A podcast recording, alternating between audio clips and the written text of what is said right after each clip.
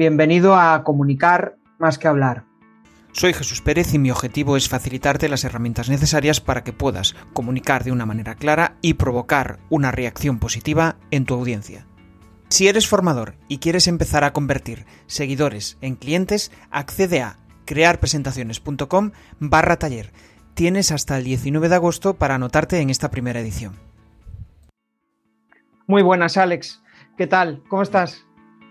Pues bien, contento, contento de otra vez hablar contigo. Yo conocí a Alex hace unos meses y la verdad es que, bueno, pues el primer contacto con él fue eh, espectacular. Mm, estuvimos hablando durante casi dos horas y más tiempo que, tuviéramos y eso ha hecho que, bueno, que le invitara aquí, él ha aceptado eh, de, buena, de buena gana y, vamos a charlar un poco sobre, sobre su trayectoria y, al final, pues, ese contenido de valor que aportan nuestros invitados. Em, para los que no le conozcan, Alex es un formador, formador en habilidades, aparte es una persona inquieta y ahora mismo fuera de cámara me decía que, bueno, prácticamente su vida se discurre entre una cámara, un ordenador y, sus alumnos a través de, online, ¿no? Entonces, pues precisamente esto ha venido para cambiarnos la vida, esto del coronavirus, por, dar la, explicación. Y un poco quería que nos explicaras, Alex, cómo es eh, ahora mismo un día a día en tu, en tu trabajo? Bueno, pues eh, como dos bloques, como mínimo voy a hacer los dos bloques. Eh, o el sombrero bloque de comercial, que necesito contactar con, con, nuevos clientes o incluso mantener esa relación de propuesta pendiente esperando respuesta. La parte comercial, que la suelo poner a primera hora del día para ya sacarme la actividad comercial. Y después la llamada producción, sobre todo en aspectos de formación. Cuando hago los, las sesiones formativas, porque es la sesión formativa, y cuando la tengo que preparar, eh, pues también me, busco pues, todo ese material, recopilas todo el material, preparas alguna... Las clases, lo que tradicionalmente los profesores siempre hemos dicho, hay que preparar la clase. Pues más o menos aquí parece una cosa parecida. Eso es prácticamente toda la mañana, porque por las tardes, que suelo no recomendar, suelo no recomendar hacer formación, sí que utilizo ese tiempo para hacerlo mi otra, mi otra actividad, que ya no es solo formador, sino es consultoría. Entonces, cuando los proyectos de consultoría los tengo, las tardes, si se puede, son los que más tiempo le dedico a, trabajos de consultoría, por ejemplo, consultoría en procesos de, sistemas de retribución o procesos de recursos humanos. Así, fíjate que tres bloques, antes he dicho dos, pues un tercero, el bloque comercial, el bloque de producción o preproducción, aquello de preparar las clases antes de dar las clases, y por la tarde consultoría. Eso es, y se me pasa rápido. No sé si es que me estoy haciendo mayor, Jesús, o es que el tiempo lo tengo muy, muy bien ocupadito y me pasa muy rápido. Eh, suena interesante y, y, la verdad es que cuando uno hace, se dedica a lo que le apasiona, ¿no? Pues al final el tiempo, el tiempo fluye. Vuela, ¿eh? Em, Eso es verdad. Eh, justo. Em, esta pregunta iba un poco para hacer boca de, cómo ha cambiado tu, trabajo en relación a cómo era hace un año, incluso dos. ¿no? Yo entiendo mm. que mm, ahora mismo tu situación es, diferente, pero al final uno acaba encontrando la forma de sentirse cómodo y de trabajar eh, pues, disfrutando de, las ventajas que tiene la formación online. Bueno, eh, vamos a andar un poco más en el Alex en el Alex eh, formador y en el Alex inquieto y, me gustaría saber eh, qué ha sucedido eh, para que tú ahora mismo estés donde, donde estás. Bueno, cuando yo me dediqué, desde hace años que yo, como consecuencia de un proceso, trabajaba en una organización, una muy buena organización y muy grande, pero bueno, sujeto a los cambios de la actividad y del ciclo económico y caímos en un ERE y fui de los primeros que, estuve en ERE. Yo tenía por aquel entonces, te estoy hablando de finales del 2007, inicios del 2008, y como consecuencia de la aplicación del ERE, eh, un expediente de regulación de empleo, pues me volví con 42 años, yo creía que creo recordar tenía 42 años en aquella época, ya dije, bueno, volvemos a empezar. Entonces me puse la tesitura, o busco trabajo o busco clientes. Total, es el mismo trabajo, o diseño o redacto un currículum o redacto un portfolio de servicios y productos que yo me siento seguro de que los puedo dar. A mí me gustaba la formación, a mí me gustaba la consultoría. Yo trabajaba como jefe de formación y desarrollo, también hacía consultoría interna y formación. o gestionaba la formación. Ante esa tesitura dije, vamos a dar el cambio. Y pues salió primero un cliente. Yo pasé aquello que hice siempre las cuentas, de pasé pasar de cero a un cliente en dos meses, que es el tiempo que tardé en encontrar un cliente que podría haber sucedido al revés, el tiempo que hubiera tardado en encontrar un trabajo. Pero eh, así fue. Mm, encontré un proyecto interesante con una organización puente, es decir, con una consultoría de formación que me, permitía trabajar con un cliente final en temas de formación en habilidades directivas y dije, pero si esto es lo que me gusta, bueno, pues ahí. Y no hay, pues, yo creo que de ahí llevo una cosa a otra, después paras y dices, ojo, ¿a qué me quiero dedicar? La forma en la que me quiero dedicar, porque prácticamente el oficio es el mismo. Antes hacía lo mismo para una organización, ahora lo hago para muchas organizaciones. Entonces llegó un momento, y creo recordar que fue por mayo del 2008, que, ¡boom! Eh, este es mi, nuevo camino o mi nueva forma de dedicarme a lo que quiero dedicarme, que eso siempre lo he tenido claro. ¿De acuerdo? Dar formación y combinarla con procesos de consultoría. Prácticamente ahora estoy al 60-40 de dedicación, de facturación aproximadamente. ¿eh? O sea que el peso de la formación eh, existe, me gusta y por ahí voy ahí. Pues empezó por ahí y mira, ya han pasado el mes que viene, mm, en mayo, hará oficialmente 14 años. Ya son años. De hecho, mm, ahora mismo estoy acordando de una frase que me dijiste cuando, cuando hace unos meses hablamos, ¿no? Y, me dijiste, eh, cuando estaba en esa fase de cambio, tenía dos opciones, o buscar clientes o buscar empleadores. Y realmente eh, me hizo reflexionar y mucho esa, frase, ¿no? ¿Qué, reflexión nos darías tú sobre, sobre eso? Tienen un punto en común, que es tu, valor como empleado barra eh, proveedor. En el fondo, eh, cuando vas a buscar un trabajo, te, estás vendiendo como el mejor empleado, destacas qué valores destacas para que yo te pueda seleccionar, para que yo te pueda contratar, para que yo te pueda coger como proveedor. En el fondo, todo nace de una primera reflexión individual, un autoconocimiento acerca de lo que, de lo que sabes hacer, de lo que sabes hacer muy bien, eh, una reflexión acerca de una serie de habilidades que a lo mejor cuando eres una persona empleada no crees que tienes o, no, las, o no las desarrollas al, máximo. Entonces, todo esto forma parte de, ese de esa caja que, le llamamos una de las áreas de inteligencia emocional, que es ese autoconocimiento, esa automotivación y esa autoestima que cualquier persona necesita para o bien encontrar un nuevo empleo, encontrar un empleo o bien encontrar un cliente. En el fondo no, no, hay mucha diferencia. En unos casos le llamamos currículum vitae, o sea, el proceso de redacción de un, de un currículum vitae, por mucho que le digan, eh, exige primero un planteamiento de en, qué destaco, en cómo lo voy a decir, no deja de ser una presentación más. ¿De acuerdo? Cuando yo me dirijo a un cliente, en este caso un prospecto, haga la misma reflexión. ¿Qué portfolio de servicios le puedo enseñar y qué es lo que esa persona necesita de mí? ¿De acuerdo? Es un proceso no, no idéntico, pero van de la mano. Es un proceso de reflexión acerca de, lo, de tus puntos fuertes. Por supuesto, nada de los débiles. Hay que destacar los puntos fuertes. Débiles, claro que tienes, pero no es una cuestión de discutirlos a un empleador. Sin embargo, tienes que ser consciente hasta dónde, y aquí sí que yo me he dado cuenta, Jesús, hasta dónde puedo decirle yo a mi cliente, mira, esto prefiero no. O sea, no te digo el no porque comercialmente no, no lo digo, sin embargo, te digo, no soy la persona adecuada, pero conozco a la persona adecuada. Desde el punto de vista comercial es mucho más efectivo. ¿De acuerdo? Cojo, cojo el, el, pedido, el mandato, pero soy la persona, no es posible que no sea la persona adecuada porque estoy detectando mis debilidades y yo soy al final de decir, trabaja más tus fortalezas que tus debilidades, porque corregir una debilidad te va a costar tiempo, sudor, lágrimas y casi, casi no vas a poder cambiar. Sin embargo, si te centras en las fortalezas, eh, yo creo que es, mucho más positivo. El, recorrido lo vas a disfrutar más, seguro, seguro. Por lo tanto, yo creo que sí que hay una gran similitud en los dos procesos. Pasa al final, eh, hay un aspecto de carácter, de decir, no, yo quiero un trabajo seguro, que es un empleo, vamos a ponerlo entrecomillado, porque yo siempre he dicho, oye, tan seguro, tan seguro, un empleo no lo es, porque yo he vivido tres expedientes de regulación de empleo en tres organizaciones diferentes. Por lo tanto, la seguridad es una sensación interna que tienes.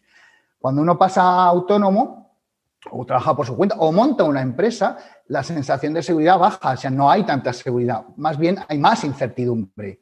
Bueno, aprendes a, convivir con, esa, con ese grado de incertidumbre de, yo hago siempre la broma con conocidos, compañeros, incluso con mi entorno familiar, tengo que llenar mayo.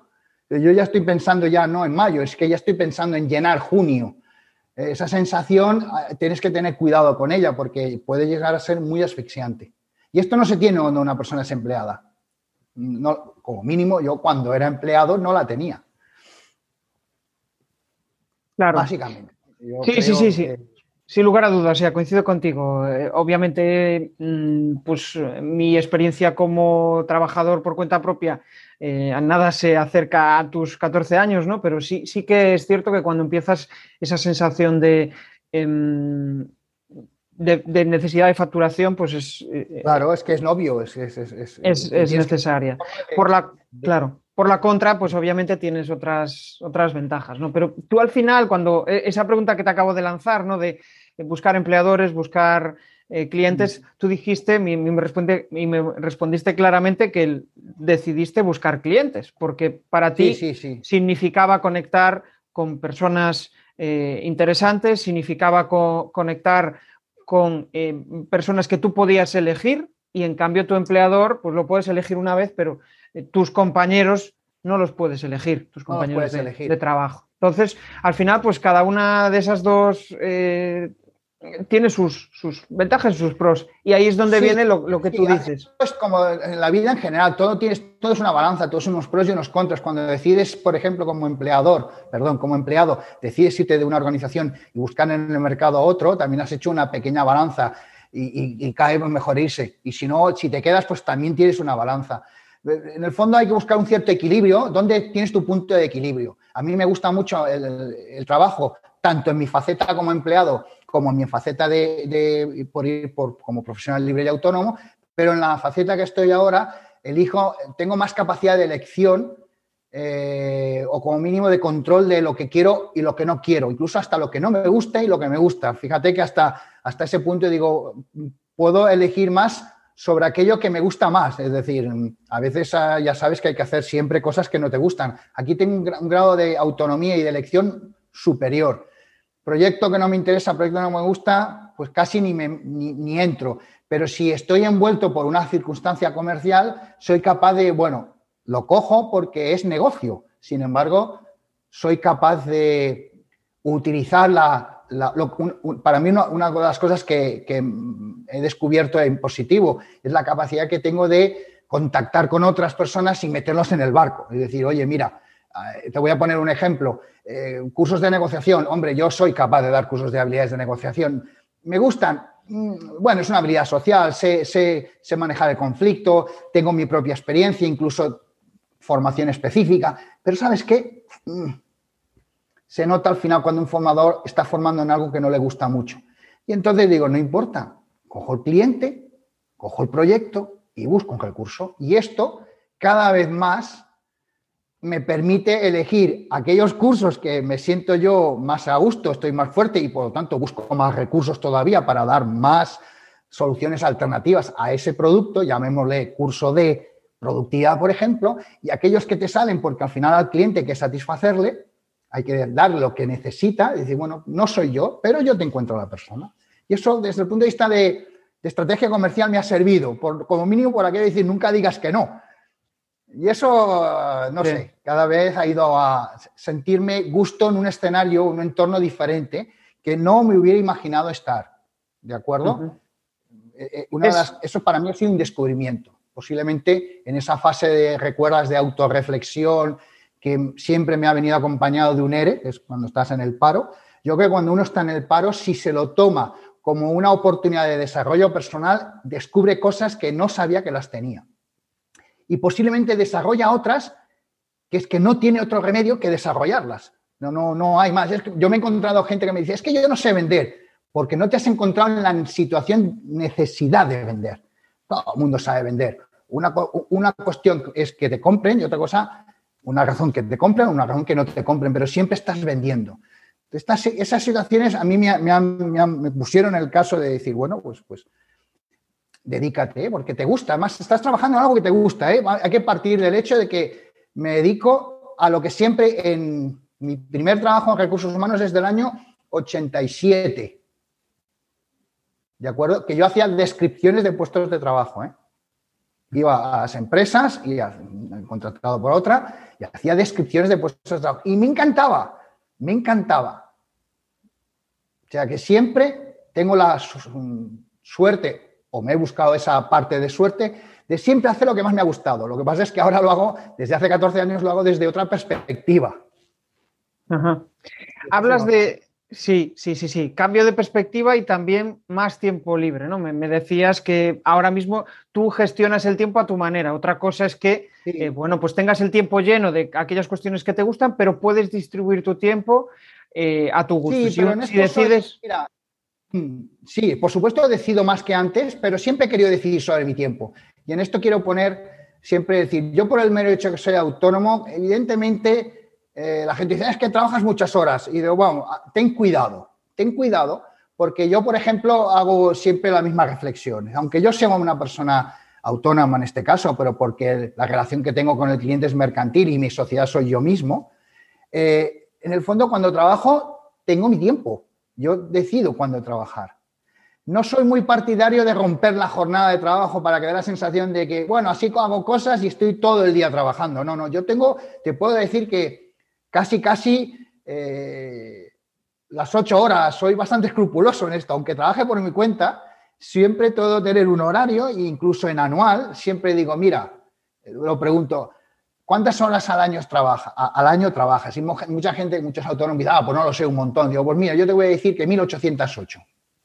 La gente se queda así, dice, 1808. Y digo, sí, y como mínimo imputo las horas de trabajo, incluso tener un horario y excepcionalmente hay días que puedo acabar más tarde o hacer una jornada algo especial, pero no, no, soy, no soy tan disperso. No. Sí que me organiza el tiempo, es cierto, también me lo organizaba antes como empleado, pero no hay muchas diferencias en la organización de mi tiempo. Yo tengo mi jornada y puedo decir que tengo mi jornada laboral, es decir, yo a las seis, por ejemplo, ni envío ni contesto correos. Y no pasa nada, ¿eh? También es verdad que yo estoy en una actividad que no está íntimamente ligada a las, al, negocio directo, es decir, eh, no, soy alguien de logística que se puede quedar al almacén eh, con rotura de stocks o, una empresa que... No, yo llega un momento que digo, oye, dejo de trabajar. Mm, que ocasionalmente eh, diga, bueno, pues tengo una, reunión que, la tengo que hacer a las seis de la tarde y más ahora, pues, pues puntualmente la hago, pero encajo eh, eh, mi tiempo de trabajo sigue, sigue siendo bastante estable, ¿de acuerdo? Eh, lo que pasa es que desde hace 14 años que trabajo desde casa, ¿de acuerdo? Pues a la moda ahora del trabajo en remoto, yo ya llevo 14 años o trabajo desde mi casa, como ahora, o bien en casa del cliente dando la formación o en algunos casos dando algún proceso de consultoría que hayas tenido que estar en casa del cliente. Pero yo lo recomiendo. El horario, aunque seas autónomo, hay que tener horario. Y eso de trabajar a full, ¿no? 24-7. Digo, yo no sé yo si eso es muy productivo. Sí, sí, sí. Coincido contigo. Y... mucho trabajo, ¿eh? Ojo, mm, yo aquí la gente tengo la, discusión, a mí me encanta mucho mi trabajo, pero en catalán decimos pro. Y llega un momento que, aunque me guste mucho, también me gustan mucho otras cosas. También. No, es que me guste mi trabajo, es que también me gustan mucho otras cosas. Dibujar con mis niñas también me gusta. Pasear también me gusta. Ya, hay muchas cosas que me gustan y tengo un tiempo para cada cosa. Me parece interesante lo, que dices y al final refuerza esa visión que tengo de ti de, de mente inquieta, ¿no? Porque al final el tener tiempo también implica que tienes tiempo para poder formarte. Y además, eso, implica, y, tendremos una charla de productividad en otro momento, porque la verdad me, parece súper interesante esa capacidad de organización que tienes. Pero, ¿en qué cuestiones, eh, volviendo un poco a la pregunta, ¿en qué cuestiones te gusta más formarte y qué cuestiones dices, no, en esto no me formo y lo delego? Mm, hay un aspecto que me ha gustado siempre, es la tecnología en general, ¿eh? incluso antes y mucho antes. ¿eh? En aspectos de, conocimiento de aplicaciones o incluso de programación, ya es una, ya aquí puedo abrir un, elemento que me, gusta mucho, el hecho de, llegar a, aprender a programar cosas. Eso siempre ha sido, yo creo que ahora vivo, vuelvo a nacer y, y sería desarrollador de software o de aplicaciones, porque siempre me ha gustado, ¿de acuerdo? Después, eh, evidentemente, de mi oficio, dentro de lo que serían todas las actividades de mi oficio, quiero estar siempre al, día o al tanto, por ejemplo. Eh, estoy al tanto de modelos de selección, estoy al tanto de modelos competenciales, estoy al tanto de todo lo que es mi oficio, eh, sí o sí. Es que esto es necesario. Hay cosas que ya puedes decir, ya las sé, le han cambiado el nombre, pero bueno, eh, esa mente inquieta me, permite también decir, estar a, lo último de todo. Después yo valoro si eso es eh, cosmética, porque también hay que decir que tenemos muchos contenidos que son cosméticos, es decir, decimos lo mismo pero con otras palabras. Pero bueno, ya sé que se dice de esta manera y así conecto con la generación que habla de esa forma, ¿de acuerdo? pero, pero si fuéramos por bloques, los procesos generados de mi oficio, llámale, pues está tanto de los procesos de selección, cómo se hace ahora el inbound recruiting, o ver el agile, esto que ahora está de moda, eh, hablar el, el agile, yo, pues vamos a mirarlo, al final siempre tiro para atrás, digo, pues, pues esto era lo que yo hacía cuando yo trabajaba en ferrocarriles, teníamos Kanban trabajando, o sea, te estoy hablando de los años 90, ¿eh? en el año 90 yo ya trabajaba en un departamento de recursos humanos donde teníamos Kanban para los procesos de selección.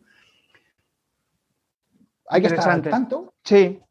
Hay que estar, hay que estar. Yo digo, no, no puedes decir que no y eso me, obliga pues a tener, eh, ya es fácil, tengo mi sistema de alertas de a dónde quiero estar interesado. Por ejemplo, los cursos que yo siempre recomiendo, entra en los cursos, los MOOC, los famosos MOOC, eh, los Massive Open Online Course, las píldoras, el microlearning. Tenemos una cantidad de recursos, de información, de formación de gratis, de bajo costo y de costo asumible que creo que es un desperdicio no aprovecharlo.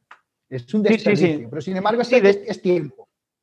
Sí, de hecho yo creo que a veces hay exceso de formación, ¿no? Hay tal, tal cantidad de información. Hay un exceso de recursos, pero, pero hay que tener, que cuando digo exceso de recursos hay que tenerlo, ponerlo en una especie de, bueno, ¿qué, quiero decir con el exceso?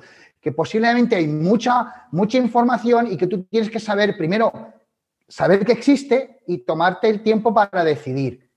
¿De acuerdo? E, eso sí que eh, lo relaciono porque hay, hay abundancia, no exceso, vamos a llamarle abundancia.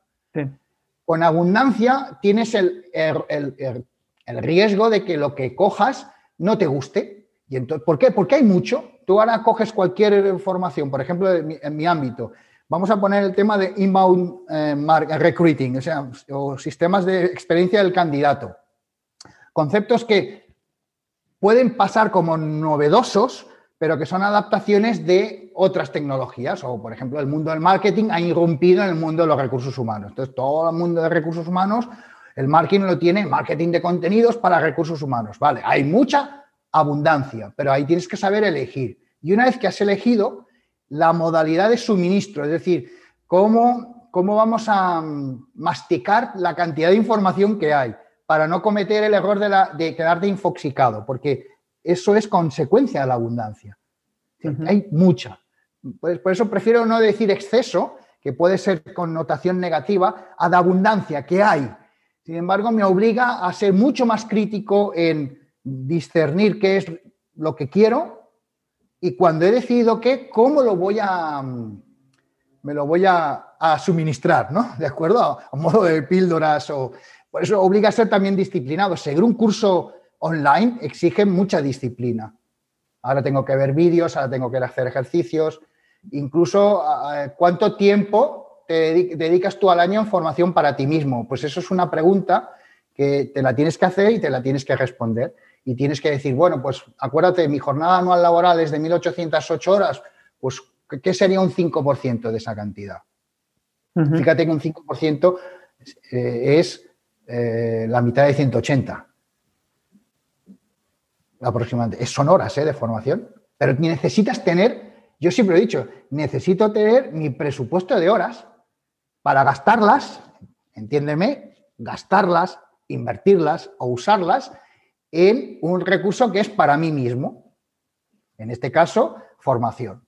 Y ya después eh, ya elegiremos cuál es la modalidad, cuáles son los contenidos, la formato, pero esto es, eh, creo que ya forma parte de cualquier profesional. Hablo por mí porque soy profesional de los recursos humanos y la formación, pero da igual, quita, quita un profesional y pone a otro. Y tendría que hacer el mismo planteamiento. ¿Cuánto tiempo invierto de horas en formación en mí? No eres consciente. Yo te digo, esta pregunta al principio la haces, la gente no es, no es. Hay dos preguntas, si te has fijado, Jesús, que no, no, no, no las solemos hacer. Digo, ¿cuántas horas al año trabajas? Sobre todo si eres autónomo.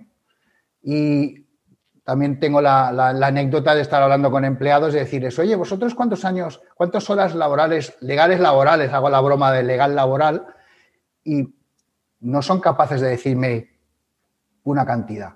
Imagínate sobre esa cantidad cuánto le vas a dedicar a tu formación. No sabe, no contesta. y, creo que ahí es, importante. Me, decías al final que, bueno, em, dedicas muchas horas a formación y al final, pues hay diferentes formas ¿no? de optar por formarse. Una puede ser a nivel autodidacta, otra puede ser tener un referente y eh, alimentarte de ese referente y tú no tener que, bueno, pues esforzarte en, buscar contenido, ¿no?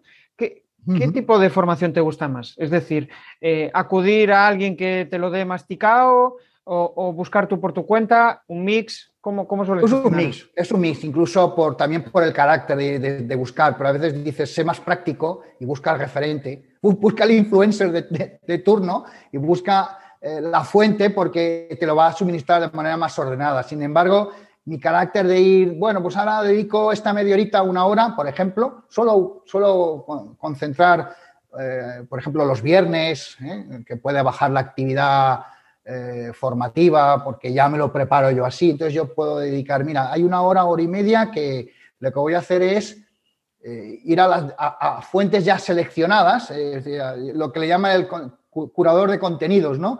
yo ya he seleccionado cuáles son las fuentes de referencia, le hace blogs, páginas, eh, páginas donde hay información donde te van avisando de cosas, y eso ya para mí ya es, me lo, me lo facilita, ya, ya voy y yo voy haciendo, voy probando. Y después voy a oferta, vamos a decirle, más tradicional, es decir, un operador, una, escuela de negocios, por ejemplo, o una escuela ¿eh? de formación que te diga, bueno, entonces aquí vale la pena, entre comillas, invertir, y ahí es cuando yo veo el apartado de no solo invertir mi tiempo, sino el, el coste directo que pueda suponer el apuntarme a una formación específica de algo que a mí me interese.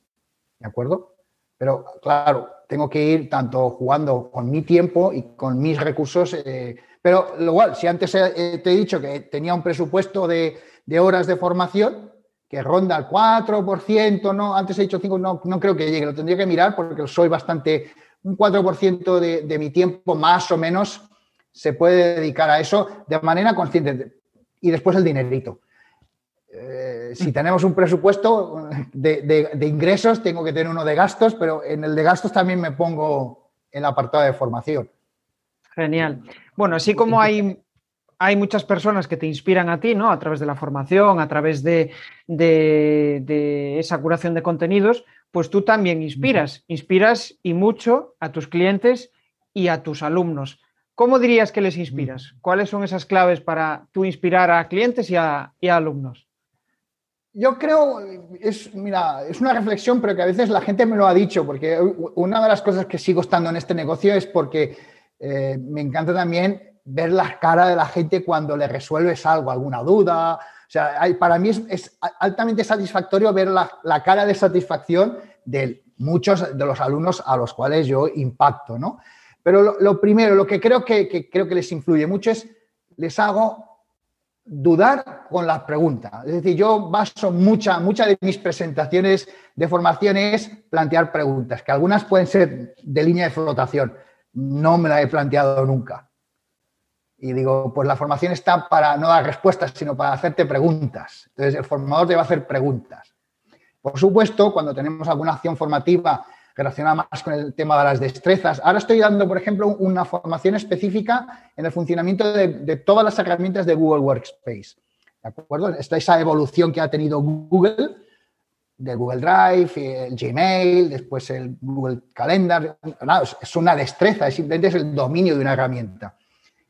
Y siempre les digo, eh, eh, no, no, si no te haces la pregunta primero, la herramienta, mira, es pim, pam, pum, te lo grabo en, una, de estas grabaciones de pantalla con mi voz en off, te lo hago dos veces cada vez que signifique cómo se debe filtrar o utilizar un, filtro o una, regla y ya está. Pero piensa, ¿para qué?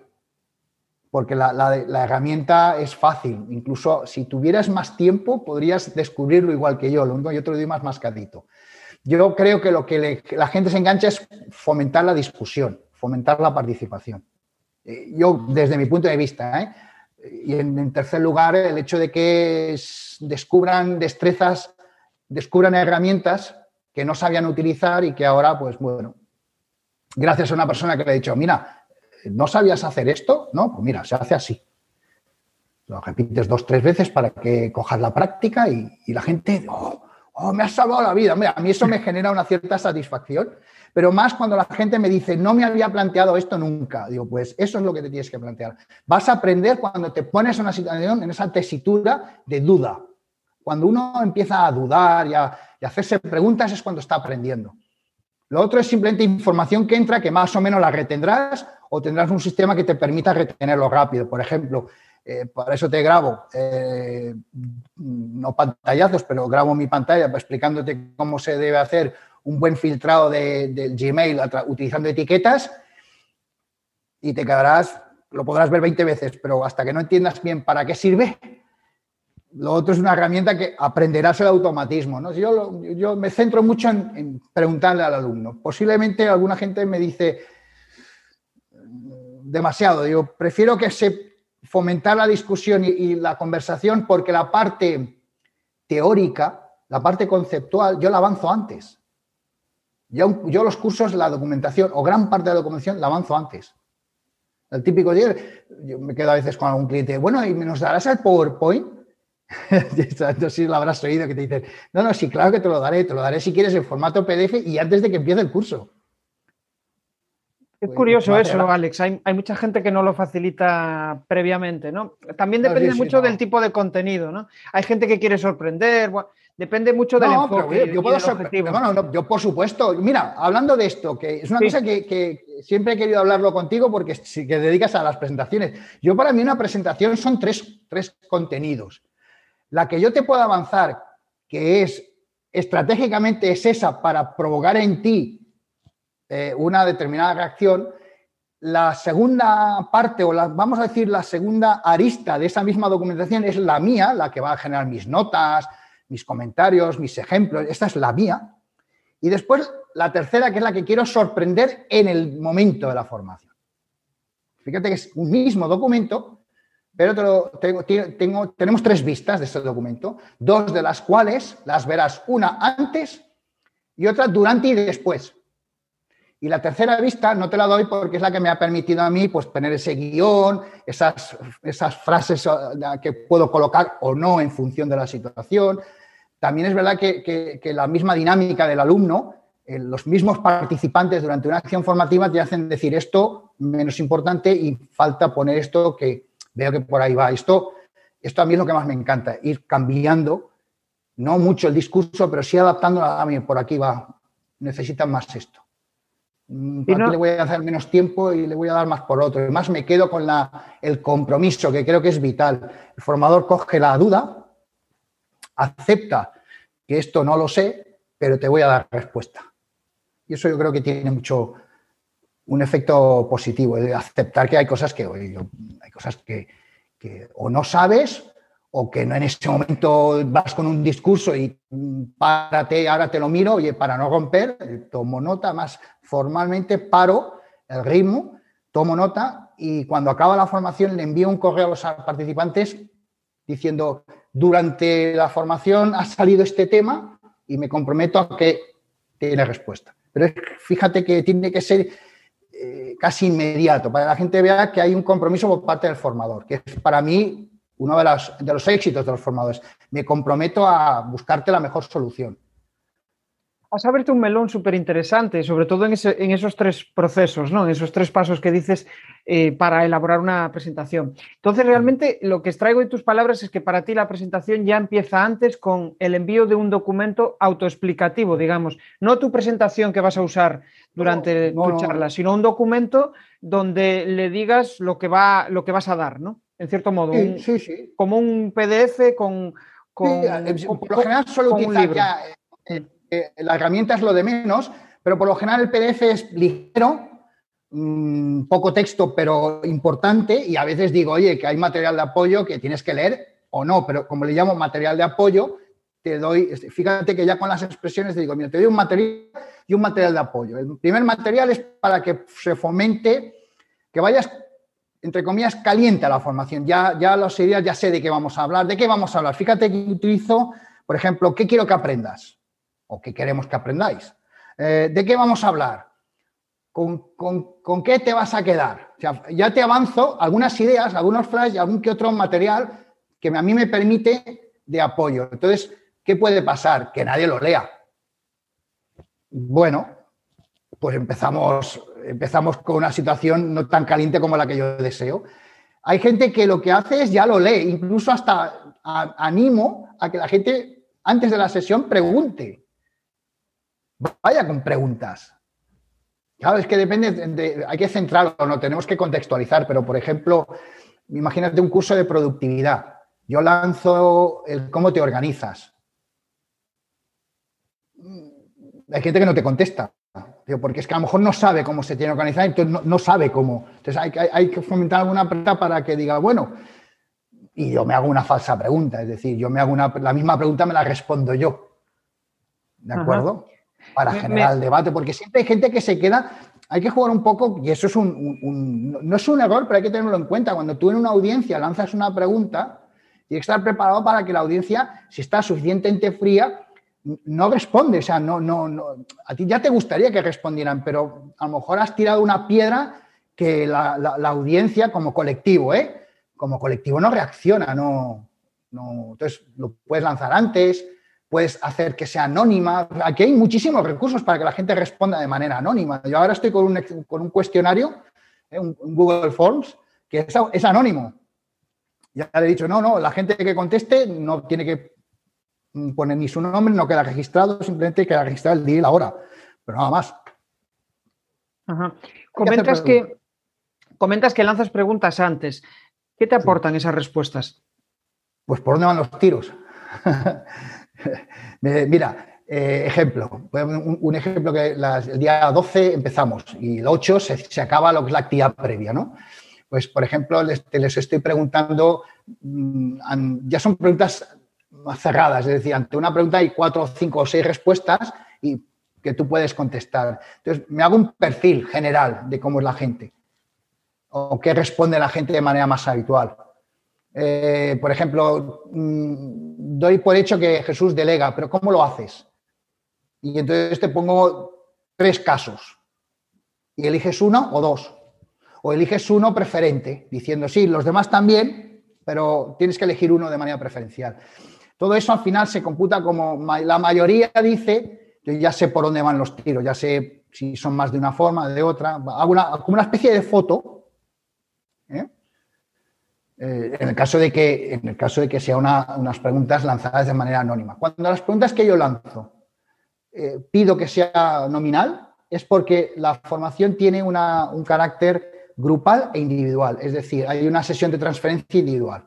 El famoso mentoring o las sesiones de transferencia al aprendizaje son también conceptos que estoy introduciendo y que están recibiendo muy buena aceptación porque puedo coger contigo eh, por ponerte tú eres mi alumno ahora, vas a una sesión grupal, pero después yo me comprometo a 20 minutos de, para hablar contigo, por ejemplo, como estamos haciendo ahora, 20, 25 minutos, en el cual procuramos primero qué es lo que has podido transferir, es decir, qué puedes empezar a hacer, qué dejarás de hacer, qué vas a hacer con mayor intensidad.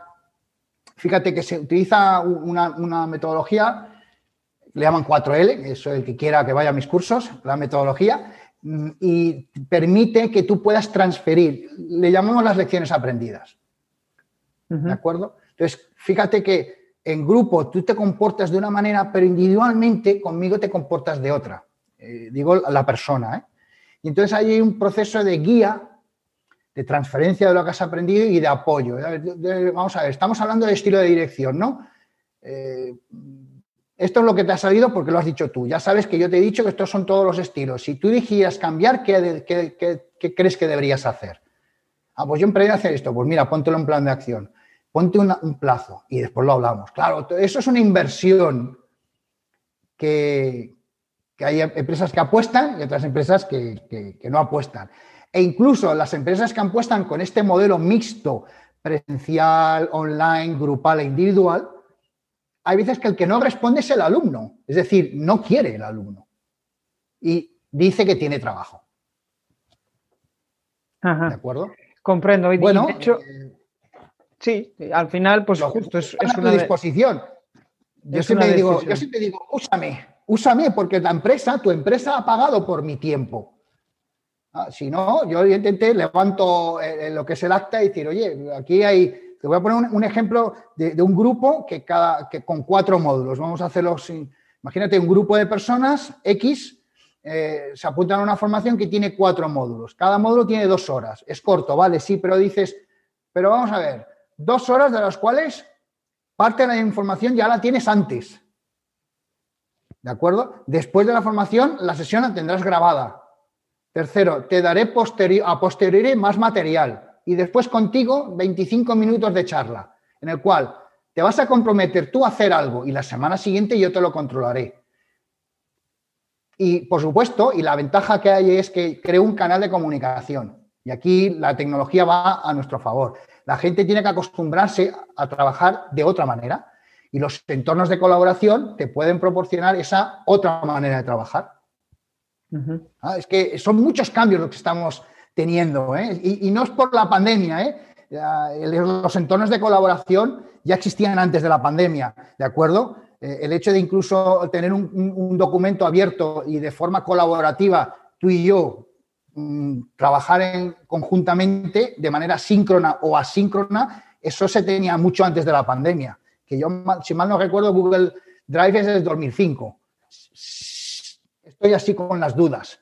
Teams mismo se ha puesto ahora de moda, lleva ya más tiempo. Zoom, Zoom es de antes de la pandemia. Parece que lo que pasa es que se han popularizado y de golpe y porrazo la gente tiene un entorno nuevo, pero te envía un correo. ¿De acuerdo?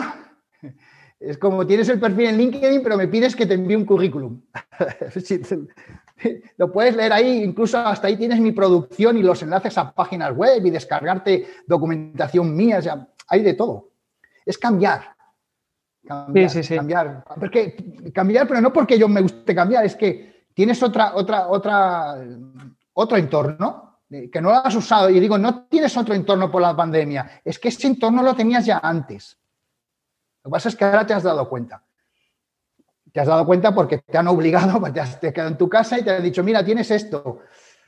Para mí es un chollo. A mí que me venga a mí un cliente y me diga, es que tenemos Teams, pero, pero no sabemos cómo funciona. Para mí es un chollo. Oye, Alex, eh, la verdad es que, bueno, em, hasta ahora pues ya te hemos conocido un poco más, hemos conocido cómo es tu día a día, cómo inspira a tus, clientes. Ahora estamos entrando en una parte eh, interesante, que es el tema de la, presentación, ¿no? De, cómo elaborar el contenido, eh, nos estás desvelando aquellos métodos que, a ti te gusta usar, pero mm, vamos a lo básico. ¿Qué, significa para ti una presentación. Es decir, cuando piensas en una presentación, ¿en qué estás pensando? ¿En un contenido eh, simplemente hablado? ¿En un contenido con un acompañamiento visual? ¿Qué, es para ti eso, la presentación? Las presentaciones eh, simplemente es dar a conocer algo, dar a conocer algo, ¿de acuerdo? Sin embargo, el dar a conocer algo puede ser desde eh, unívoco, es decir, soy yo, lo doy, lo enseño, voy a venir, a lo que yo decía a veces, he venido aquí a hablar de mi libro. Y puedo ser yo mismo o después tener todos los artilugios o artefactos tecnológicos detrás mío. Yo siempre he dicho una buena presentación es uno mismo, su capacidad de seducir, su capacidad de influir. Pero bueno, también es verdad que tenemos detrás eh, tecnología que la podemos utilizar a nuestro servicio, ¿de acuerdo? Pero si no tienes claro de qué quiero decir, qué quiero conseguir, yo primero es, hazte un guion, ¿no? Y después, una vez que tienes claro el guion, ya veremos cuál es la, el formato más adecuado o más, más impactante, porque yo lo que creo es que hay que generar un impacto en el otro. ¿De acuerdo? Puedes generarlo porque, porque tu propia adicción ya sea atractiva, por ejemplo, la, la gente que habla en la radio, yo, a mí me encanta la radio y los podcasts, por supuesto, y hay gente que es que yo me quedo embobado solo escuchándoles.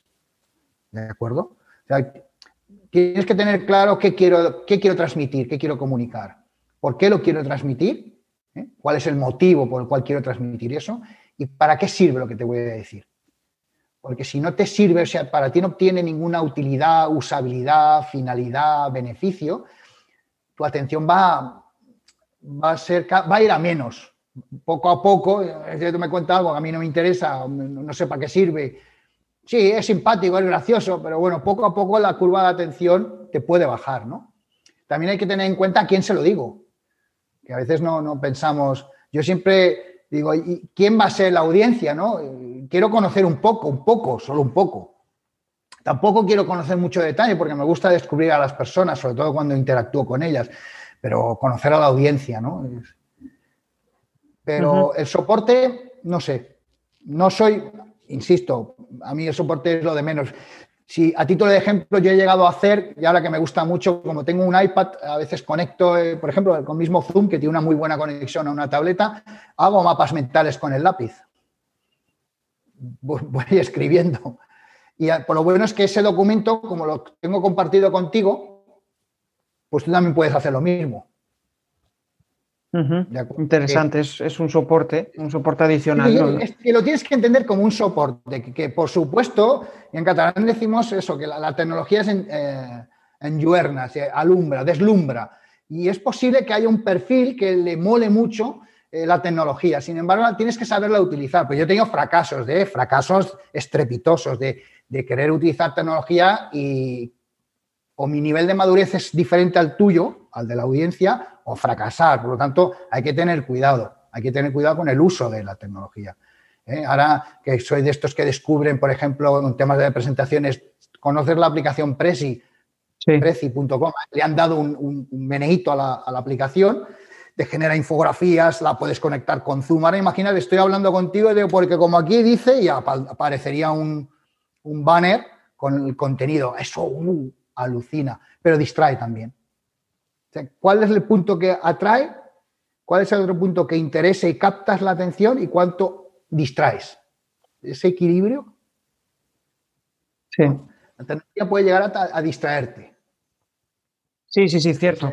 Incluso una presentación, una presentación, eh, eh, hablo de la, de la, diapositiva mal usada. El mismo, PowerPoint, que ahora están denostados. Ahora parece que ahora es que los PowerPoint, los PowerPoint son utilísimos, pero lo que pasa es que si yo pongo un PowerPoint, y tú lo sabes, que le meto ahí 20 líneas, eh, con una letra relativamente pequeña y con un poco gusto en elegir el color del fondo con el color de la letra, pues hombre, no ayudas pero que, se pueden hacer verdaderas obras de arte con PowerPoint. ¿eh? O sea, yo, quien dice PowerPoint dice Keynote, yo soy más de Mac, utilizo más Keynote, pero bueno, que...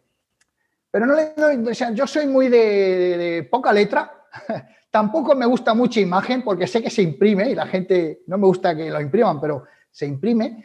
Pero cuatro ideas y sobre todo yo hago muchas preguntas. Jesús, yo empiezo, empiezo haciendo preguntas a la audiencia siempre con el riesgo que tiene, que, como te he dicho antes, que cojas a la audiencia fría. ¿De acuerdo?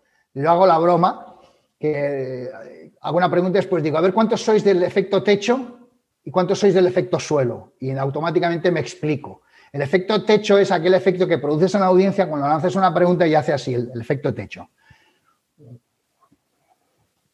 O el efecto suelo. Yo he preguntado, no sé qué ha preguntado. Claro, la gente no quiere salir. Entonces tiene esos dos efectos. Pero, mm, en resumen, respondiendo a tu pregunta, eh, yo lo que quiero es una presentación, es dar a conocer algo que genere un impacto. A partir de aquí ese algo es provocar en ti un cambio de comportamiento, por ejemplo. Unas, cuando soy un simple traslado de información ya estoy optando por el vídeo.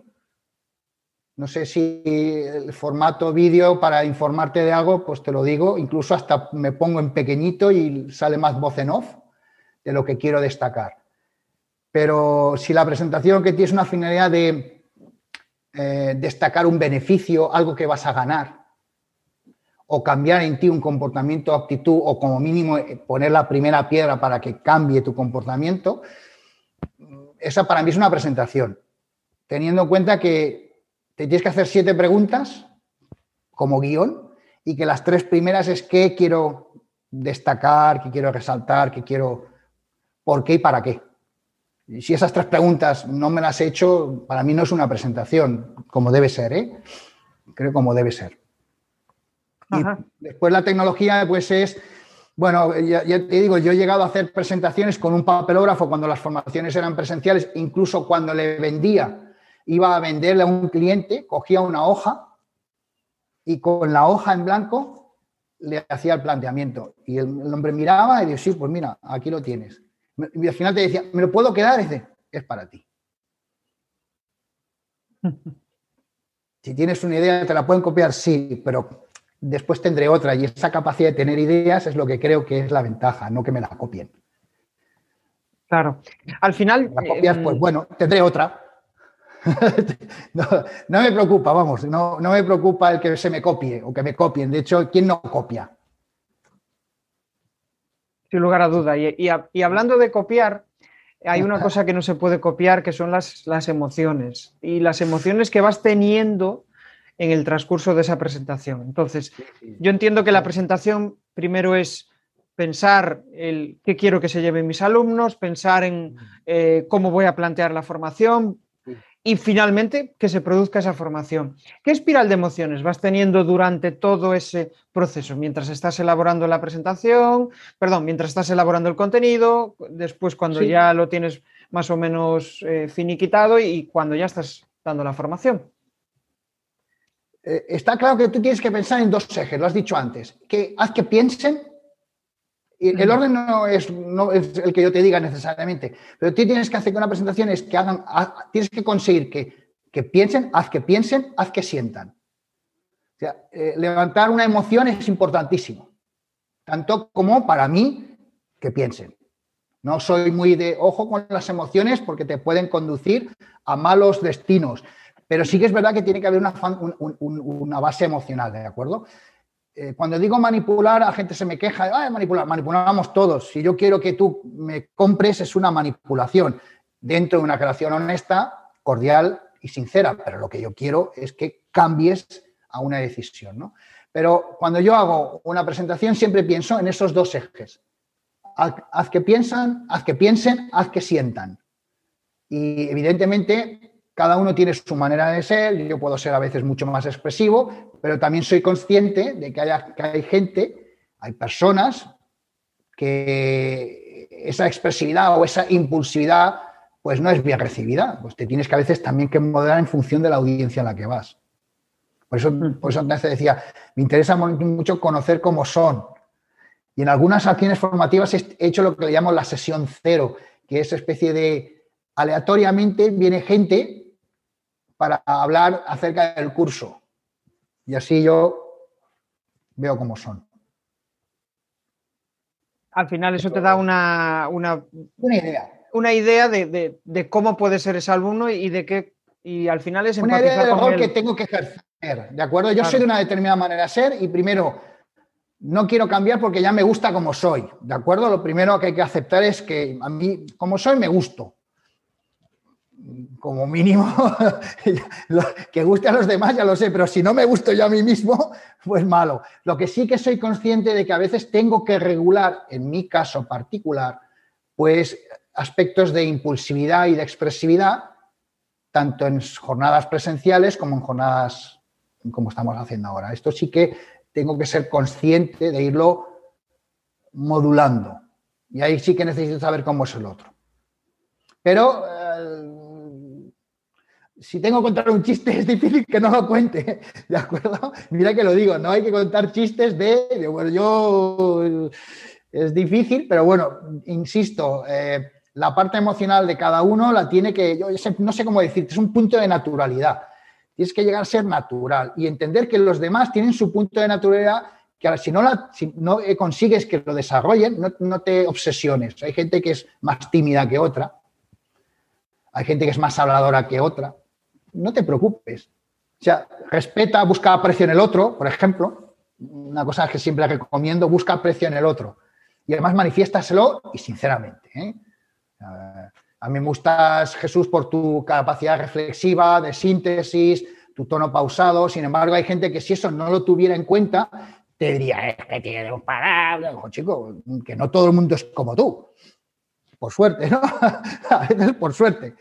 Pero yo en una presentación eh, eh, tengo en cuenta, en la medida que puedo, tengo en cuenta la audiencia. O sea, eh, pregunto por quién va a venir, no, hombre, no un detallado, pero bueno, ya también juegas un poco con los con los estatus. Por ejemplo, vas a tener una reunión con el comité de dirección, ya sé que son de una forma. O pregunto la edad, pregunto su composición. Juegas un poco con algunos arquetipos, ¿de acuerdo? Pero que después esos arquetipos se pueden caer o reforzar en función de esos primeros minutos, ¿no? Hablas de que te... Sí, perdón que te interrumpí. No, no, no, por favor. Hablas de que te gusta como eres, ¿no? Y para mí eso es eh, brutal, porque es llegar a esa reflexión eh, de uno mismo y estar eh, contento con uno mismo y ser honesto con uno mismo, al final es una de las claves para comunicar bien. Y, ahí va mi pregunta, ¿cómo consideras que es tu forma de, comunicar, de transmitir tu conocimiento? Mira, yo en esto, y esto es una cosa que a veces me lo han dicho, lo reconozco, eh, soy bastante, me gusta hablar. ¿De acuerdo? Muy impulsivo, muy expresivo, muy orientado a las sensaciones, muy de, muy de prontos. Eh, y tengo que atemperarme, es una de las cosas que soy conscientes de que tengo que atemperarme y que incluso soy bastante incisivo, bastante enérgico y puede llegar a ser entendido y lo acepto como punto de vista del otro, que a veces cometo el error de ser demasiado categórico. ¿De acuerdo? Tanta, tanta pregunta se convierte en afirmación casi. Y soy consciente de que tengo, y esto lo voy consiguiendo, y el entorno online me lo ha permitido hacer, de déjales que lo vayan eh, ¿cómo decirte? asimilando. Porque a veces, ¿sabes lo que pasa? Que uno, como ya está convencido de muchas cosas, pues es que te tengo que convencer. Y aquí hace tiempo que empecé a decir, hombre, vamos a decir que esto es mi punto de vista, que ya es un gran cambio desde... Y voy a dejar más tiempo que los demás tengan su tiempo, su recorrido. Eh, una de las cosas es que todo el mundo tiene recorridos diferentes para asimilar las cosas. Y que o lo adoptas, o lo adaptas, o lo rechazas al final, y eso es así. Pero soy bastante, para lo bueno y para lo malo, soy bastante impulsivo. Y difícilmente voy a hacer este año 55 años. Yo creo que es difícil que ahora diga, no, tienes que ser más afable, más analítico. Digo, si es que me pongo nervioso solo con pensarlo. ¿De acuerdo? Sin embargo, soy consciente de que hay momentos que tengo que saber callarme y estar callado. Eso es así. De hecho, bueno, em, eh, eh, hemos hablado de, presentaciones, de cómo elaboras el contenido y me he quedado pensando en ese método que, que tú decías para hacer esa presentación. ¿no? Y, me gustaría saberlo un poco más en detalle. ¿Cuáles son esos cuatro o cinco pasos que utilizas siempre para hacer tus presentaciones? Bueno, tres pasos. Tú antes nos dijiste tres. Yo tengo un guion, ¿de acuerdo? El guion que es que queremos que aprendas, de qué vamos a hablar, que es simplemente la exposición de los temas que quiero tocar y los recursos que voy a utilizar para poder transmitirte eso. Eso sería, digamos, los tres pilares. Después tengo esas preguntas de qué, por qué, para qué, quién, con quién y a quién, que es dentro de quién, cuándo, dónde y cómo. ¿De acuerdo? Yo, en el cómo ya es la parte más operativa, lo que le podríamos decir el, guion. El cómo para mí ya es ser un guion didáctico. Esto, esto es lo que utilizo. Después hay alguna otra metodología, el de las, el de las viñetas, el, el bullet points, que te permite seguir una estructura, que son presentaciones muy estructuradas de característica, ventaja y beneficio, por ejemplo, de característica, ventaja, inconveniente y beneficio de lo que estás diciendo, o eh, punto A, punto B, punto C, como sea la generación de alternativas. Eh, pero básicamente es decir hacia dónde quiero llegar y por dónde vamos a llegar, ¿no? Y por el, por el camino alguna sorpresa ahora para generar esa... A veces digo, y para llegar de A a B, y describo A y describo cómo queréis que sea B, el cómo llegar a veces dejo sorpresas. Digo, bueno, ¿y ahora qué harías tú? Hay un momento, hay un elemento sorpresa que también, también conviene, conviene introducirlo. Eh, y un regalo. Eh, yo siempre digo, y una cosa sorpresa, le llaman el bonus track, ¿no? Una sorpresa habrá al final. El hecho de que cada vez más lo tengo ya preparado y hay un contenido que nunca lo digo y lo pongo como sorpresa al final. Bueno, eso tiene también a veces un aspecto anecdótico de decir, ah, lo tenías totalmente preparado, pero lo das aparte. Como nunca lo has comentado, la gente no, no espera nada. Y eso a veces, pues, tiene su gancho. ¿De acuerdo? Más o menos es, eso es lo que hago. Yo le llamo guion didáctico, ¿eh? Guión didáctico. Al final, pues bueno, como, como cualquier contenido, una presentación no deja de ser contenido y tú también haces contenido para eh, para blog, para tu blog, para tu web, ¿no? Y, eso yo creo que para mí es algo muy especial, ¿no? Cuando elaboras algo, un, contenido para compartir a la audiencia, tener su feedback, ¿qué te aporta a ti el contenido que tú haces? Yo empecé con el blog como marketing de contenidos en el 2006 por una necesidad de escribir, ¿sabes? Me gustaba. En el fondo era, no me preocupaba tanto quién me leyera, ¿no? Pero era una manera de expresar mi, mi mi necesidad. Siempre he querido, siempre me ha gustado escribir. Esto es la base. Por lo tanto, si te gusta escribir, es buena base. A continuación, tengo una parte de, utilicé eh, el blog como elemento de, primero de expresión, ¿acuerda? Segundo paso, como elemento de darme a conocer. En el momento que yo digo, mira, yo sé muchas cosas, como todo el mundo sabemos, pues oye, ¿por qué no las voy poniendo de manera regular y después preguntando a la gente y generar conversación? ¿Eh? Esto estoy hablándote del periodo 2008-2010, que era cuando empecé a lanzar ya eh, la estrategia de decir, lanzo un contenido, lo que quiero es generar, primero, eh, visibilidad y en segundo, conversación. La primera es relativamente fácil obtenerla, la segunda ya es más difícil. Y, por ejemplo, me estoy dando cuenta, no sé si, si los que tenéis blog me pueden o no decir si tengo o no razón, es que cada vez el blog va a la baja en cuanto a capacidad de mantener conversación. Y lo que se quiere es la imagen. ¿Te has dado cuenta de que cada vez más infografía, más golpe, que es otra manera de, generar contenido, que también lo tengo yo preparadito, ¿no? Pero es, impacto. ¿Qué se busca? ¿Visibilidad de impacto o se busca conversación? En función de lo que busques, tu estrategia de contenidos tiene que cambiar. Si lo que quieres es impacto y visibilidad, a lo mejor una muy buena presentación es la utilización de los recursos de infografía, porque impactan. En una, hoja son muy, muy atractivos, muy gráficos, pero el contenido es aquello de si quieres, pregúntame, pero no se profundiza, no se reflexiona. Y a mí el blog mm, yo lo hacía como elemento de reflexión que creo que se está perdiendo. Como estrategia de contenido, ¿de acuerdo? Yo ya digo, sigo publicando, va a rachas, también lo hay que aceptar, pero bueno, más o menos eh, sé de lo que quiero hablar. Básicamente yo los contenidos que hablo son de ya de herramientas, porque la gente lo que quiere es, dame, oye, ¿cómo se, cómo se dirige en remoto?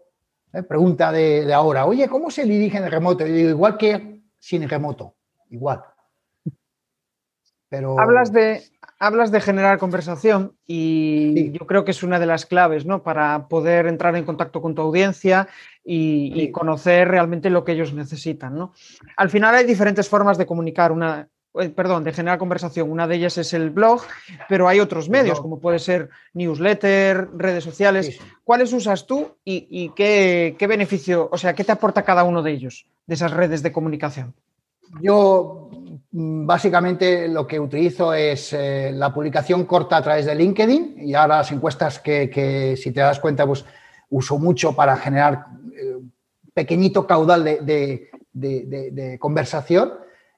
Eh, la publicación corta, como te decía, estilo, estilo mini blog, con un recurso gráfico porque ayuda mucho. Esto es lo que estoy utilizando más, porque el, blog, insisto, es simplemente para mí una estrategia a largo, a largo plazo que me ha generado una relativa visibilidad pero no ha generado las conversaciones que yo quería. Ahora tengo más, si quiero conseguir conversación, lo que pongo es partes de los contenidos de mi blog como, como elementos que llamen la atención y ahí se genera, se genera esa conversación. Pero no me muevo del blog, no hago el newsletter, o sea, estuve un tiempo haciendo newsletter, no he optado por la, estrategia del newsletter y ahora estoy más centrándome en mini micro presentación, siempre de un formato 2, 3 eh, transparencias o imágenes eh, y si te fijas también y me has seguido en LinkedIn, ah, ya, ya es que es un tema que me encanta, porque a mí me gustan los mapas mentales como elemento de ordenación de mis ideas.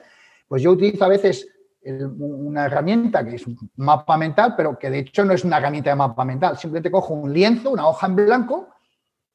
Antes lo que hacía era boli, hacía una foto y la subía, y ahora, como tengo un, un recurso que lo puedo hacer con Apple Pencil y dibujo en una pizarra, lo hago foto y lo subo.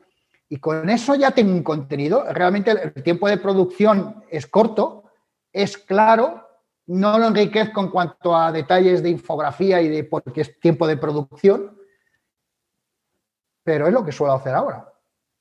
Porque yo lo que busco es que haya interacción. ¿Qué te ha parecido? Eh, ¿Qué crees que le faltaría a esta idea, por ejemplo? Porque yo busco la conversación. Si lo que se busca es impactar un like, bueno, no es mi objetivo, ¿de acuerdo? Yo no busco que me des muchos likes.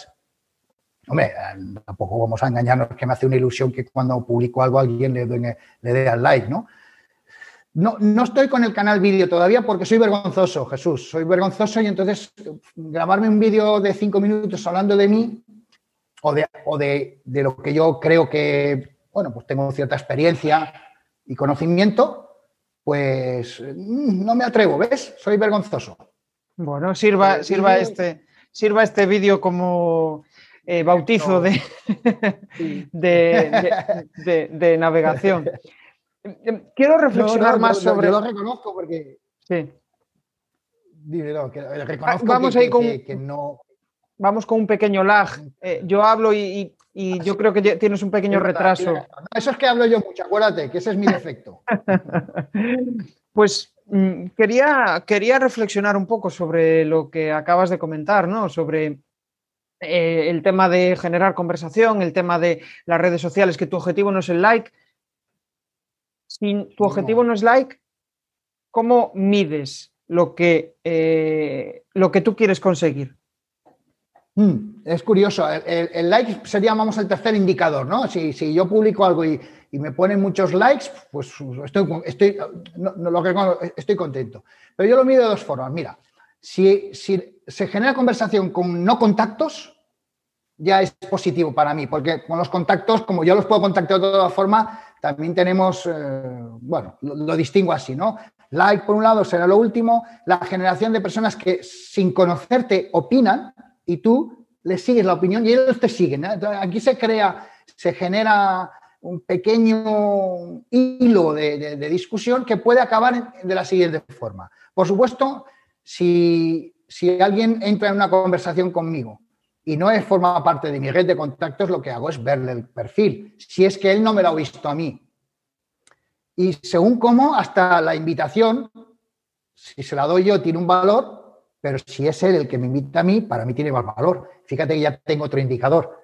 De todas las discusiones que yo abro, como consecuencia de esas discusiones, ¿cuánta gente me mira el perfil?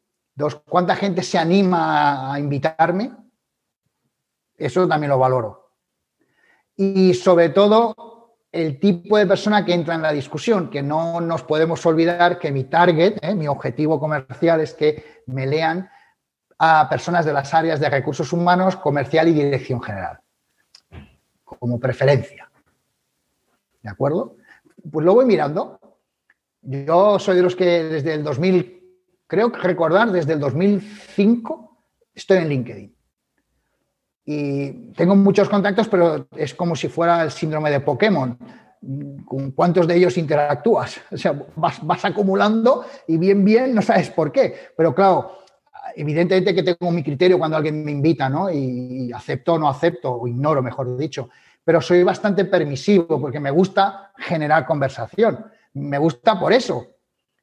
Pero mm, no, sé, o no soy capaz de obtener mayor número de conversaciones que me permitan después conseguir una relación comercial. Sin embargo, estoy en ello. Así lo mido, ¿eh? O sea, el like, el like me gusta, me encanta, no, no, no, no lo vamos a despreciar, pero sobre todo a mí lo que busco es generar un hilo de conversación con gente, en primer lugar, no es que tenga más valor los que no son contacto, sino es que tengo más oportunidades, eh, tengo nuevas oportunidades, porque con, que, por ejemplo, tú y yo que somos contacto, hombre, ya, ya tengo otra alternativa para generar una conversación contigo, por ejemplo, esto, esto de hoy. Ya no, no necesitamos conversar mucho en LinkedIn cuando tenemos otras alternativas. Sin embargo, los que no son, no han tenido tanto contacto conmigo o no lo son, esos son los que me gustan.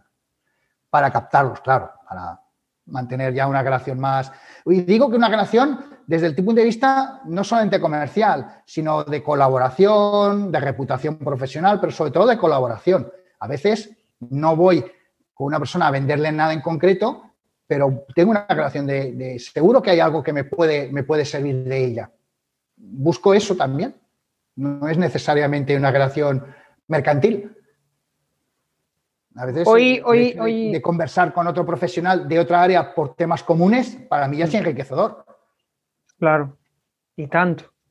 Hoy tuve, de hecho, una conversación con, una persona con la que voy a empezar a colaborar y ella entendía emprender como aquella eh, iniciativa en la cual empiezas a conocer gente con tus mismos valores empiezas a relacionarte con personas que, te aportan, porque al final si consigues conectar, si consigues que la relación fluya, eh, todo, o sea, lo que es la colaboración va a ser...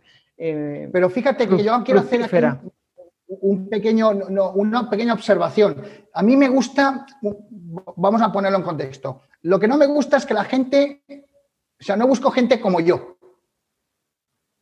no sé cómo explicar, busco gente que piense diferente a mí, pero que seamos capaces de hablar independientemente de que pienses diferente a mí. O sea, yo creo que la sociedad se está polarizando, disculpa el discurso que te voy a dar, pero creo que al final no debemos buscar lo que nos gusta, sino lo diferente a nosotros. O sea, porque si lo que voy a buscar, lo que siempre consumo es lo que quiero oír, lo que me gusta a mí, fíjate que estoy perdiendo una gran cantidad de información que me puede complementar. Eh, yo creo que se comete el error de siempre buscar lo que te gusta leer, lo que te gusta oír, incluso hasta los valores que tú compartes. Que no digo que, lo busque, que valoro en ti, pero fíjate, no, no valoro en ti lo mismo que yo valoro. O sea, no, no, no, no, no valoro la relación por el mero hecho que tú y yo, que puede pasar, tengamos los mismos valores, sino porque me ofrece un punto de vista que sin yo compartirlo, me interesa tener gente que piense, sienta, y vea las cosas diferentes a mí. Aunque solo sea por el mero hecho de tener diferentes puntos de vista. no que huyo es de esa cierta homogeneidad, que tengan los mismos valores. Yo con mi mujer hago la broma, que a veces es una, es una, cosa y me oye, se, va a enfadar. Y a veces, cuando sabes ese programa de buscar parejas, dices, yo quiero, ¿qué buscas? Y una persona como yo, digo, no, tiene que ser diferente. No, no sé, ¿eh? sí, sí, yo, de hecho, lo que entiendo de tu reflexión, Alex, es que al final debemos de buscar aquellas personas que nos complementen y que nos aporten valor. Si es igual a nosotros, claro, si es igual a nosotros, pues perfecto, nos, aporta una conversación interesante, pero eh, quizá nos falta esa complementariedad, ¿no? Pues alguien a quien puedas delegar o alguien a quien puedas eh, decirle, oye, hazme esto porque yo es que soy incapaz de hacerlo, porque no, no es una de, mi, no, de mis de mis No es mi habilidad. Eh, Justo. Por eso buscar el aprecio en el otro. O sea, yo aprecio en ti y por eso te lo doy. Pero mm, mm, me explico porque, no sé, eh, la, porque nos tendemos, tendemos a, a escuchar partes del discurso que nos gusta y a no querer escuchar cosas que a priori no nos gustan o que no comparto. Cuando digo, si, si, la clave está en esa tolerancia, es decir, aunque tú seas y pienses de una forma, estoy hablando de una cierta, algo normal, ¿eh? tampoco ahora, que yo soy un asesino en serio, me tienes que entender. Pues no, pues eso no. Es como, por ejemplo, hay que ser tolerante o no. O no. Depende, como buen gallego yo diría depende. Tú, tú dirías, bueno, bien, también te lo compro, pero ¿por qué tengo que ser tolerante con algo que no? Lo que sí que es estar abierto a percepciones diferentes, puntos de vista diferentes, incluso valores diferentes, cosas que las demás valoran de manera diferente, pero que el hecho de que yo valore una cosa diferente a lo que tú valoras no sea, no sea ningún motivo por el cual genere una distancia. Todo lo contrario, a pesar de eso, seguimos manteniendo la relación. O sea, a pesar, por poner a decir, no, a pesar de que tú pienses de una forma, como busco aprecio en el otro, siempre busco un punto de encuentro con el otro. ¿No? es, no sé, se más va a decir, mira, ayer, no sé, es que ahora no recuerdo a quién se lo escuché decir, ¿qué haces? ¿Una lista de lo que no tienes o de lo que tienes? Y digo, es mejor hacer una lista de lo que tienes, no de lo que te falta. Pero bueno, hay gente que sin se lugar, sin lugar me falta, me falta. Sí, me falta, me falta, me falta. Y se te pasa el tiempo diciendo lo que te falta sin caer que lo que tienes es más incluso de lo que te falta. Pero bueno, son reflexiones de salón. Sí, no, y de hecho antes hablabas de las fortalezas, ¿no? Que hay que enfocarse en las fortalezas. No, sí, esto porque si, la, porque si, si, te enfocas en ello, al final eh, vas a acabar siendo, si no el mejor, de los mejores. Pero si te enfocas en tus debilidades, bueno, llegarás a hacerlo bien, pero no, no llegarás. Y, pero y, la verdad es que, Alex, ya llevamos casi, no, prácticamente más de una hora hablando. Y, bueno, se me ha pues pasado el rato, el rato, ya, se me ha pasado el rato volando. Y ya para, para finalizar, ¿no? Vamos a entrar ya en una reflexión de recomendar a la audiencia eh, pues mm. en, función de, de, tu, o sea, de tu trabajo generando contenido, en función de tu trabajo generando formaciones, pues yo te pediría para una persona pues, que, está empezando en, el online, ¿no? Y, quiere empezar a, compartir contenido de sus formaciones o compartir contenido, eh, lo que tú dices, a nivel de infografía, ¿qué primer paso le recomendarías a esa persona? vamos a entender que tiene, tiene, tiene contenido propio que lo tiene que ordenar. Yo lo ordenaría de dos formas. Una forma muy atractiva que utilice la infografía y la herramienta más sencilla que puedes utilizar, por ejemplo, es un Canva, canva.com, por ejemplo. Una herramienta que está en la nube, que, puede, que es sencillita y que te permite generar una, una idea.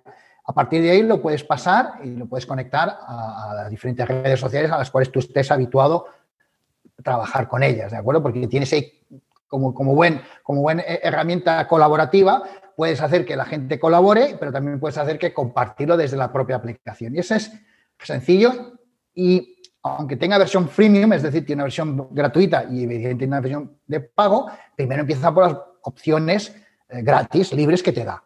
Esa sería en cuanto a contenido. La otra opción es, si te gusta escribir, es, utiliza blog y en ahí, en ahí, en, perdón, eh, las herramientas que yo recomiendo, recomiendo dos, aunque yo solo soy usuario de uno. Yo recomiendo WordPress o Blogger, pero yo es que siempre he usado Blogger mm, para lo que yo quiero. Y me compré un dominio hace 14 años, pago 12 dólares al, al, año y ya tengo un dominio, que es una de las cosas que al final, si quieres crear marca, cómprate un dominio. No hace falta que sea algo tan, tan complejo, pero por ejemplo, Alex Vallés sería tu marca, ¿no? En, mi caso mío, pues, a mí llamo Alex Vallés, pues no es el caso, pero bueno, yo porque me he generado otros nombres. Eh, mira, podemos utilizar Blog, Blogger o WordPress y Canva. Y con estos dos, simplemente que tenga, acuérdate de tener una repercusión. Eh, en mi caso particular, la repercusión o la difusión, mejor dicho, de mis contenidos, empecé con Twitter, LinkedIn ahora Twitter, como a mí es la, red de la ira, o sea, no he visto un nivel de mala, mala baba que hay en Twitter, a mí me pone muy nervioso. Por eso digo, boom, pues yo lo publico en, en, LinkedIn. Y a partir de aquí, el publicarlo ya hay las otras herramientas que creo que poco a poco nos tenemos que ir acostumbrando, que son las, automatizaciones. Aquí hay dos grandes aplicaciones que, son eh, lo mejor para automatizar, que es IFTTT, y Zapier.com. Son dos herramientas que lo que me permiten es, ejemplo, voy a ponerte tanto una como la otra. Cuando yo publico en un blog, automáticamente le doy a publicar y ¿qué hace? Automáticamente a, subirá el contenido a la plataforma elegida. Pero además me enviará un tweet y además me lo publicará en donde yo diga. Evidentemente, esas son las llamadas automatizaciones. Es, es interesante porque reducen el tiempo de, dedicación activo, es decir, sé que lo tengo programado, lo lanzo y cuando lo lance hará dos o tres pasos más. Pues eso, eh, si dices, ¿qué es eso de IFTTT? Pues es un acrónimo anglosajón que dice if this, then that. Si haces esto, entonces haz lo otro. Pues eso es una automatización.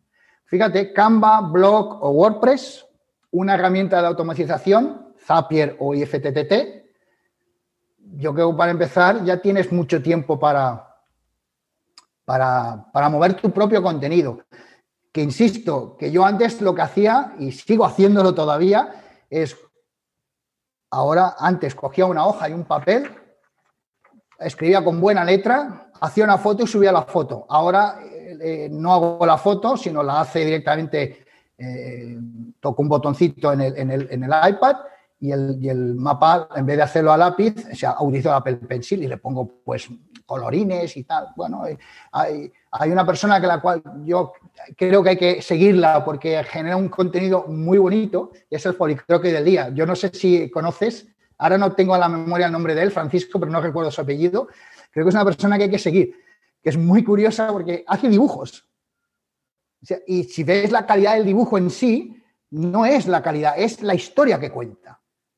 no, no recuerdo ahora. El link. Creo que del día.com. Salva para darle, publicidad gratuita, pero para mí, ves, yo aprecio estas cosas porque la utilización adecuada de un recurso sencillo, ¿de acuerdo? La utilización adecuada de un recurso sencillo, que es una hoja, boli azul, un boli rojo y un rotulador. Y punto. Pero es que la verdad tiene arte, tiene arte, la verdad. Yo, esto, esto es lo que yo busco. ¿De acuerdo? O sea, la tecnología, herramientas hay un montón, ya te he dado estas. ¿Hay más? Sí, pero es que eh, emborrachan. ¿Te acuerdas? Te infoxican, que es la palabra que eh, vuelve a estar otra vez de moda. Mucha información me genera una sobresaturación y no sé qué hacer. Cuando al final la única herramienta importantísima está aquí. Es tu propia cabeza. Cuánta razón, Alex. La verdad es que mm, quiero agradecerte un montón eh, todo lo, que has aportado. Me encanta que eh, al final es una persona súper expresiva, súper natural y que eh, al final se percibe que quieres transmitir y no quedarte con nada en el tintero, simplemente ser tú mismo y, mostrarlo. Y eso para mí es un, valor que, incalculable desde mi punto de vista. Entonces ahora ya para despedirnos, para despedirnos te agradecería que eh, pues bueno, compartieras un poco tus coordenadas y si quieres dar algún mensaje a la audiencia o algún eh, servicio que tú quieras eh, compartir, pues mm, adelante. Hombre, pues te agradezco.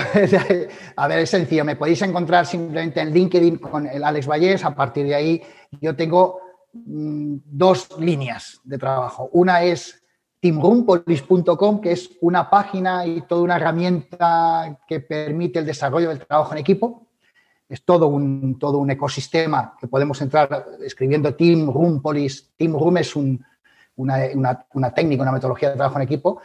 El Polis viene por la, historia de que yo, mis, mis páginas se llaman Adria, MyAdriápolis, Team Room Polis, porque en honor a los nombres de mis dos primeros niños varones, que son Paul y Adrià, pues veréis Adriápolis, Team Room Polis.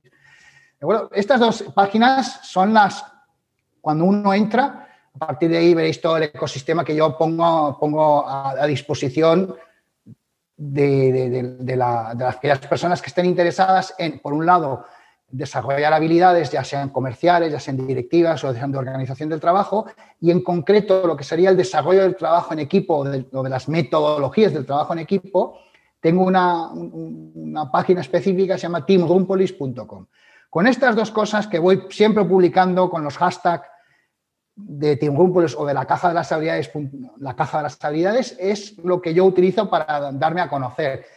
La página es estática, es decir, los contenidos ya están más o menos fijados y si alguien quiere publicaciones con, mayor ritmo de, actualización, en adriapolis.blogspot.com, el blog de Alex Vallés, adriapolis.blogspot.com. Ahí es mi primer, mi primer eh, blog que hice y que lo mantengo desde el 2006 y ahí está. Se va publicando. No, tiene publicidad, o sea, no busco, insisto, no, es, más porque me gusta escribir, me gusta, pues conozco una técnica, pues la copio, a veces, a veces es una copia de, lo, algo que he visto y lo referencio. Y otras son cosas que han pasado por mi, por mi tamiz, yo, yo las he vivido, esto lo he hecho yo. O sea, no solamente he visto este recurso, sino yo lo he aplicado. Y entonces doy un poquito de más de valor porque explico cómo ha ido, ojo, esta dinámica, aquí hay este problema, hay que prepararlo, el tiempo es este, mi, apreciación. Y ahí está, ahí lo doy. Fenomenal, Adri.